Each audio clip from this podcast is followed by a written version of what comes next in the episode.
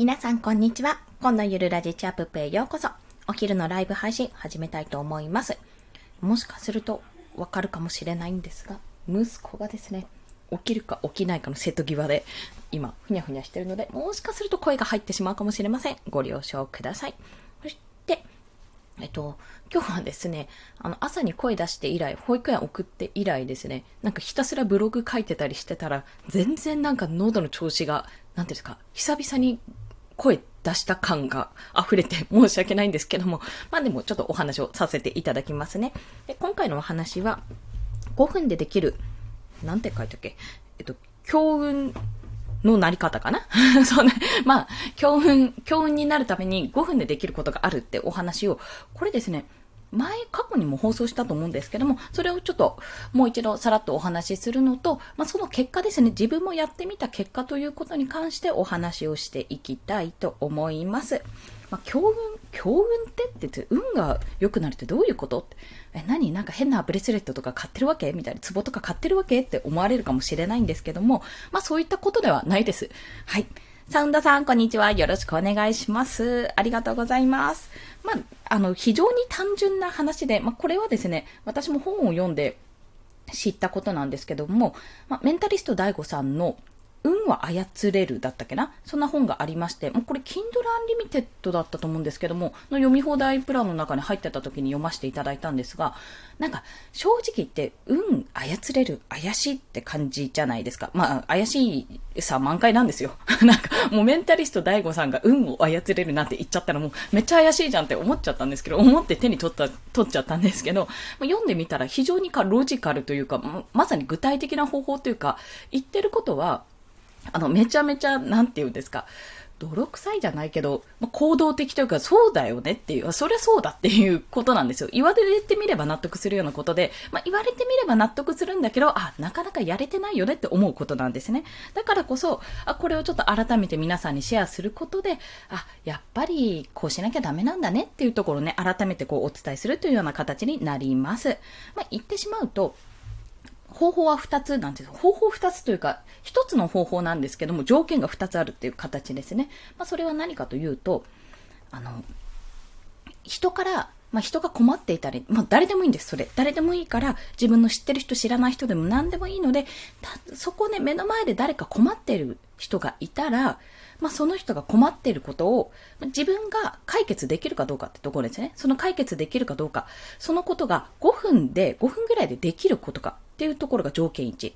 条件2がすぐにやれることか。この2つの条件が当てはまっていたら、もう相手が誰であろうと、まあ、犯罪とかはダメですよ。犯罪とかはダメだけど、誰であろうとすぐに着手するっていう、それだけなんです。それが、まあ、要は5分でできることですよね。パッと自分で、あ、これ5分でできるなって判断して、じゃあやりますよって行動して、すぐにそれを着手して、相手に、あの、渡すというような形。まあ、相手が例えば、なんだろう、うん、じゃあ、子供が、えー、ああ、風船飛んでっちゃったって言って、その近くの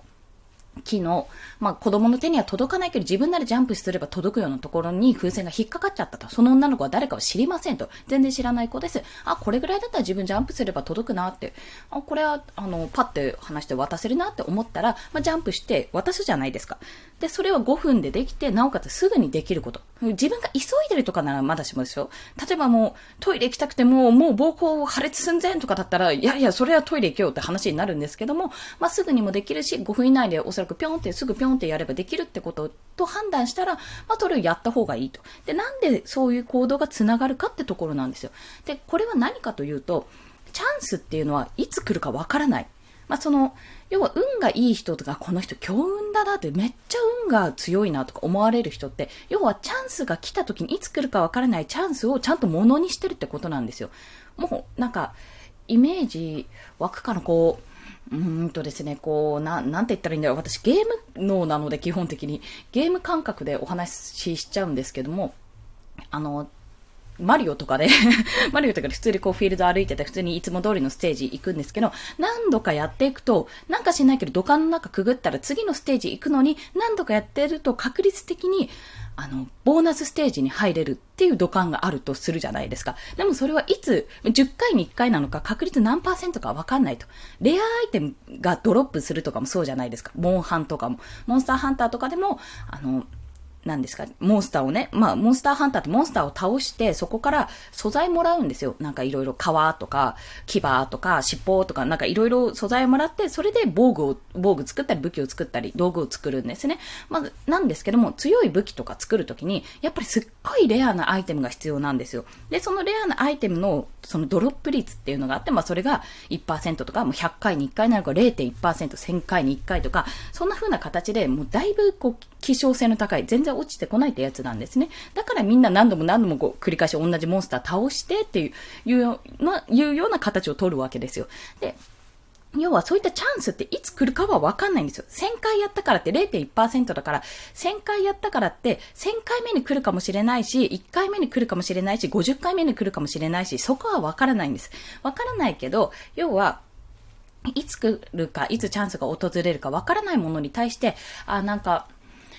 まあ、なんかね、いつ来るかわかんないからな、宝くじ買ってもな、当たるかどうかわかんないな、でもな、お金持ちになりたいなと思ってて、宝くじ1枚も買ってなかったら、正直言ってそれ行動してないから絶対当たらないじゃないですか。もう、宝くじ当たんないかなって言って、もう買ってねえじゃんって話ですよね。でも、あ宝くじ当たらないかなって思ってても、例えば宝くじを月、月っていうか、ちょっと私宝くじの周期がわからないのであれなんですけども、1回につき、例えば、10万枚 ?10 万枚の宝くじを買ってる人と、1回につき1枚の宝くじを買ってる人だったら、確率論的にね、確率的にやっぱり10万枚買った人の方が、当たる可能性は高いじゃないですか。それは1億だろうと、あの1等2等とかだろうと、100円とかそういったことだろうと、もうどんな、どんなパターンかどうかわからないけど、10万枚あった方が確実に当たる可能性は高まりますよね。そういうことなんですよ。で、でも、だからといって行動ね、じゃあいろんなところを行動しようって言っても、やっぱり時間は有限なので、じゃあそういった時にどういう行動を取ったらいいかって、その時の条件というのが5分でできることか、そしてすぐにできることかっていうところなんです。要はそういった行動を続けていくことで、いろんなところに、釣り針がね、落ちるわけですよ。例えば一番最初に話した、じゃあこう、公園、公園だったっけ？木に、あの、風船が引っかかっちゃった女の子目の前にいて、まあ自分は別にトイレ行きたいわけでもないし、なんか切羽詰まってるわけでもないから、じゃあすぐジャンプしてね、取ってあげたって行動をじゃしたとしますよ。そこ。まゆこさん、こんにちは。よろしくお願いします。今ですね、あの、運をつかむ話をしております。まあ、ざ、ざっくりすぎるな、それは。カラリアさん、こんにちは。よろしくお願いします。これですね、えっと、すっごいざっくり言うと、運をつかむとかチャンスをつかむって形で考えていただければなと思います。そのための、そのためにはまあ行動を起こせってことですね。行動を何度も何度も起こして、そうしていくうちにいきなりポッと出てくるチャンスに、あ、やってチャンスゲットだぜってゲットができるよってことなんです。まあそれが、あのメンタリスト大悟さんの著書、運は操れるって本に載っていたことなんですが、まあその時の行動の条件、まあ何でもかんでも行動してると、結局時間は、自分の中の時間は24時間しかないので、まあなんか、こう、取捨選択ができなくなってしまうんですが、その時にやる時、やる、やる時の条件ですね。条件として2つあって、1つ目が5分でできることかっていうこと、2つ目はすぐできることかっていうところですね。で、相手とかは別に関係ないです。まあ、犯罪とかね、手出しちゃダメですけど、相手が誰であろうともそれをやれるかどうか自分で判断してやることで、突然来るね、唐突に来るこのチャンスっていうのに引っかかりやすくなるっていうお話なんですね。というのは、まあ私ちょっと一例として風船、自分の持ってた風船が木に引っかかっちゃった女の子の例を出したんですけども、まあ、女の子の背では取れないと。まあ自分だったらちょっとジャンプすれば取れるかなっていう状態です。で、自分は別に特に切羽詰まってないし、これなら5分以内にできるし、すぐにできるなって思ってやるわけじゃないですか。でもその時にその女の子に対して、よし、この女の子に風船を渡したら、多分この後100万円ぐらいくれるだろうな、うっししなんてことは思わないじゃないですか。それは思ってないと思うんですよ、そんなことは。でも、まあそれをすることによって、はい、渡しましたって女の子がありがとうって泣いて、えっ、と、泣いてたけど喜んでくれました。じゃあねって、じゃあねってなりました。その後の行動はどう繋がるかわかんないですよ。でもなんか転じて転じて転じて10年後ぐらいに、まあなんとその女の子と再会しましたと。あらびっくりと。で、その女の子はまあどうしようかな。風船で泣くぐらいの女の子から幼児ですよね。まあ立派な学生になっていましたぐらいにします？で、その子が、まあ、例えば有名なインフルエンサーに、インスタグラムとかでね、有名なインフルエンサーになってました。で、すごいあの時の風船の方ありがとうございますって。で、たまたまなんか仕事の業務内容とか、なんとなくお互いに興味のある内容をやっていて、あ、じゃあちょっと一緒にコラボしません？ってなるかも。とか、ね。すっごい極論言うとそういうことなんですよ。すっごい極論言うと。なので、とにかく数打っちゃ当たるじゃないですけども、まあ、宝くじ原理と一緒で1枚買ってなかなか当たらないな、当たらないなって考えてるのはもちろんで、10万枚買ったらようやく1枚当たるかもしれないってことなんですよ。大事なのはチャンスが舞い降りてきた時にそれをちゃんと掴み取る準備ができているかっていうところ。これをね、大悟さんもの本の中でもすごく言ってました。結局じゃあ宝くじ欲しいな、お金欲しいなって、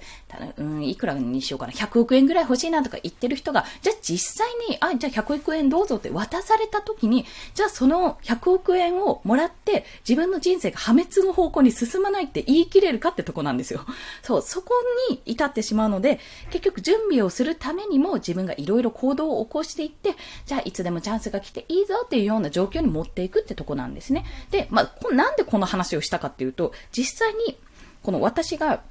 まあ、チャンスって言っても別に100億円もらったとかそういったことじゃないんですよ。あの、私自身が結果として、やっぱりすぐに動いたことによって、仕事に繋がったことが実はありまして、はい、まあ、ありましてとか言ってた。私、あの、えっ、ー、と、4月の末ぐらいからかな、あの、ちょっとご提案いただいて、同じサロンのメンバーさんに、こうしてみたらいいんじゃないってことでご提案いただいて、Kindle 教習のデザインとか、まあなんか何かしらデザデザインっぽいの デザインっぽいってなんだあの、キャンバっていうソフトを使うソフトじゃないんだよな、あれ、ブラウザアプリなんですけども、を使って、まあ、サムネイルを作ったり、ブログのアイキャッチ画像を作ったり、あと、私のスタイフのアイコンとか全部そうなんですけども、大体の画像は全部それで作ってるんですが、Kindle 表紙デザインとかもやってたので、それで案件取ってみたらってことを言われまして、あの、アドバイスいただいて、それをやってみたんですよ。で、あの、今まで Kindle 表紙案件が大体2件と、あの、アイコンですね、SNS のアイコン1件と、あとスタイフのサムネイルっていうのから、チャンネルのサムネイルを1個作って、、まあそんな形でちょっとやらせていただいたんですよ。でもそれだけで言うと、まあ正直この1ヶ月半ぐらいの話なので、いや、まだまだちょっと頑張んないといけないなって思うところがあるんですね。あ、別途フライヤーとかもあったんですが、まあちょっとこれは別件かなって思うんですけど、まあそれをやっていく中で、一つは私が、あ、やっぱりこれでフリーで、フリーランスとして働こうと、あの、全然稼ぎがね、まだ稼げんでないんですよ。ほんと1万円2万円とか、えっと5月は、5月でも6万ぐらいいったんですが、それ4月の分が入ってるので、ちょっとトントンにすると、1月3万ぐらいなので、そんなんじゃ、ね、食っていけないよっていう状況なんですけども、でも、あ、これ独立できるなって思って独立しようともう腹をくくったわけですよ。7月にするんですけど。で、まあ、そこからはもう自分の中で、あ、これはちゃんと伸ばしていかなきゃ、営業していかなきゃって思って、、思って、あの、思ってはいる。思ってはいるってなんだ。でも DM でこう、私これできますっていうところまでは、正直行き着いてないんですよ。行き着いてないんですけども、なんかね、お話をちょこちょこいただくようになったんですね。というのも、あの、一回その Kindle 表紙デザインを依頼してくださった方から、方経由でこんな案件とかどうですかみたいな話をいただいて、まあ、ついほやほやの話なんですけども、で、それは着手したことないことだったんですよ。私自身も。やったことない案件だったんですけども、まあ、でも、やったことなくても、変な話、見ことはあるじゃないですか。例えばブログとかだって見たことあるし、ツイッターのヘッダーじゃあやれますかって言われてもツイッターのヘッダー自分で作ってるし、あと、なんていうかな、Kindle 表示以外に、そうだな、ポストカード作ってくださいとかもデザイン系でですね、ポストカードも作ったことはないけど、まあ、チラシとかチケットとか、まあ、サイズ感がわかるのでもっとキュッと狭めた感じだよなとか、そんな風に想像できたり見たり聞いたり、あとは調べてみてわかることって意外とね、できるんじゃないかなって思うんですよ。いつもだったら、というか1年前だったら絶対できないって思ってたんですけど、あ、無理です、無理です、やったことないです、みたいな感じで絶対言ってたんですけど、今は、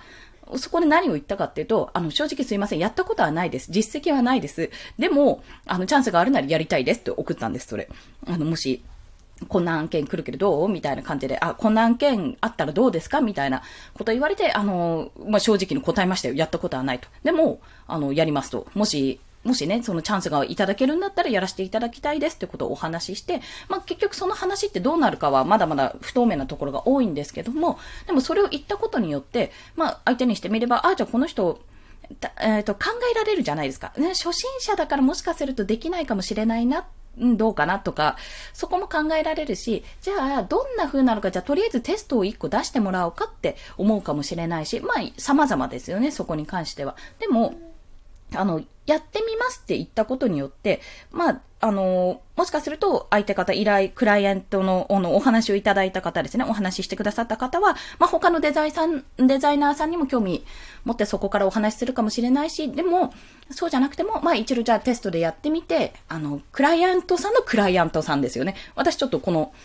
さらに下、下、下というのも変ですけども、この先なので、もうその、さらにその先の方から、じゃあちょっとテストでやってみてくださいって言われて、私が出したものが、もし好評というか、あ、これで、え、これいいですよっていうふうに言われたらもうめっけもんで、めっけもんなわけですし、あ、これじゃダメですねって言われたら、じゃあ次からちょっと頑張るか、もしくは修正のチャンスをいただけるんだったら修正のチャンスをするような形でやればいいわけですよ。まあ幸い私なんかすっごい売れっ子で忙しいわけじゃないので、まだまだじ時間もある、いや、な、ないんですけど、ない、ない、ないとは言い切れないな。子供がいるんであんまりその、融通が効くかって言ったらちょっとあれなんですけども、まあでもまだ、あの、割と、やれる方だと自分では思ってるし、頑張れば、頑張ればっていう言い方はあれだな。まあでもやれる、時間は避けるなって感じてるし、そこはできる、確実に提供できるなって思っているので、やり方もなんとなく想像できてるので、やりますってことをお話ししたんです。で、まあそれが何が言いたいかっていうと、そこ、まあ、5分でできるかすぐできるかってところで、カチャカチャピンとしたんですよね。いや、やりますと。すぐ返事しようと、これは。すぐ返事しますって。いや、あの、やろうと思えばやれます。で、それがじゃあ明日までに作ってくださいとか、今日までに作ってくださいって言われた時はちょっと考えたと思うけど、まあでもお迎えまでまだ時間あるから、ちょっと今日やろうと思ってたかと、こと、これを、あの別日にずらして、じゃあこれでに注力をしようっていうような形になれたと思うんです。そんな形でもうお話いただいた時からすぐ動いて、あの、もうさっさとやって、こんな風ですけどどうですかみたいな形でやれれば、縁でないかと。縁でないかって何ですかって話で。そういうふうにね、あの、すぐ動けるなって判断したら、もう実際に実はめっちゃ時間がかかったとしても、それはそれで経験になるし、コンテンツにもなるし、で、その時間がかかったからこそ次からは、あ、これすっごい時間かかったからもっとショートカットでこうできるよねって考え方もできるし、自分の過去の作品とかのデータを見て、あ、じゃあこれをこういじればこんな風にできるなってことも感じられるわけなので、やっぱり、あの、失礼しました。そういうふうに動けるときにやっぱ動いてチャンスをもらう。で、そのチャンスだなって思ったときに、まあ、尻込みしますよ。一瞬しますけど、まあ、とりあえず食いついとけっていう話なんだなって思いましたというところでございます。まあ、正直言って私も1年前、1年前って今6月だからちょうど復帰して、まあ、コロナも落ち着いてきて、私保育園勤務だったんですけども、子供もちらほら戻ってきて、ひいひい夫婦言ってたのを思い出しましたよ、そこで。でも、やっぱりその時も、まあいろいろやってみようってことで試したりしてましたけども、自分の力で働く、自分、自力で生活するとか稼ぐっていうところまでは、夢見てたけど実行には移せてなかったんですよね。でもやっぱりその時よりも、あの、自分は動けてるなと思うし、あの、なんていうんですか、やっぱりやってみてよかったって、行動してみてよかったってことを非常に感じてるので、やっぱこの運をつかめたかどうかはまだ別として、わからないので別としても、自分がパッとこう、フットワーク軽く動いたことによって、お話をいただく機会が多くなったってことは確実。まあ、なので、これが強運かどうかは別としてね、強運かどうかは別として、やっぱり釣り針釣り針？釣り針？釣り針？あれ？釣り堀？釣り堀は堀ですもんね。釣り針ですね。糸を垂らすことは非常に重要なんだと、そういったお話をさせていただきました。はい。ということで、すいません。あ、40分までって言って2分も過ぎてしまいましたが、今日はですね、まあ、強運になるためのね、方法ですね。強運になるための方法、とにかく行動をしてみること。でも自分の時間は限られているので、条件2つ、5分でできることか、で、それがすぐに着手できることか、その条件に当てはめてできるかできないかを判断して、相手が誰であろうとも、犯罪とかは別としてね、あ、すぐにできるのはこれや、やろうっていうことで、まあ、やってやってあげるって失礼かな。でもやってみると。で、やってみることで相手にしてみれば、偏方性の法則っていうのが働くんですよ。あ、やってもらったから何かお返ししたいっていう気持ちになるので、そこからチャンスが生まれてくる可能性があると。まあ、そこから始まるラブストーリーみたいな感じですよね。あって、なんか助けられて好きキュンみたいな感じとかあるじゃないですか。まあ、それと同じでそこからね、え同じかどうかわからないけど、ごめんなさい。すごい適当なこと言っちゃった感じになりましたが、まあ、そこから始まって、なんか結婚する5類は、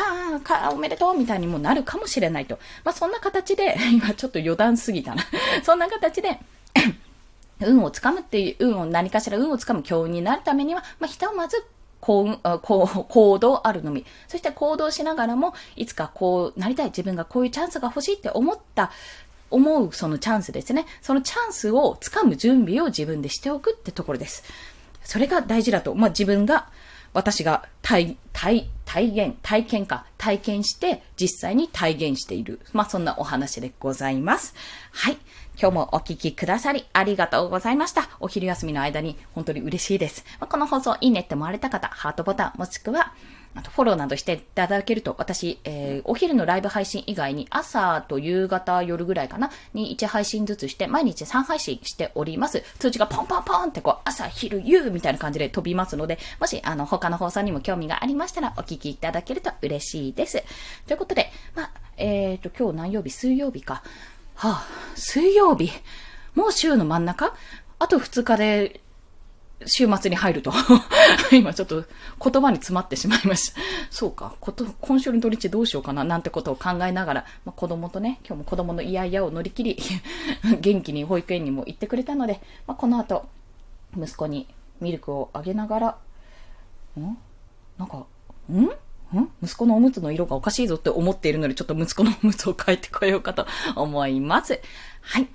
まあ、そんな形でもし明日もお会いできると嬉しいです。今日はお聴きくださりありがとうございました。素敵な一日をお過ごしください。コンでした。では、また。ありがとうございます。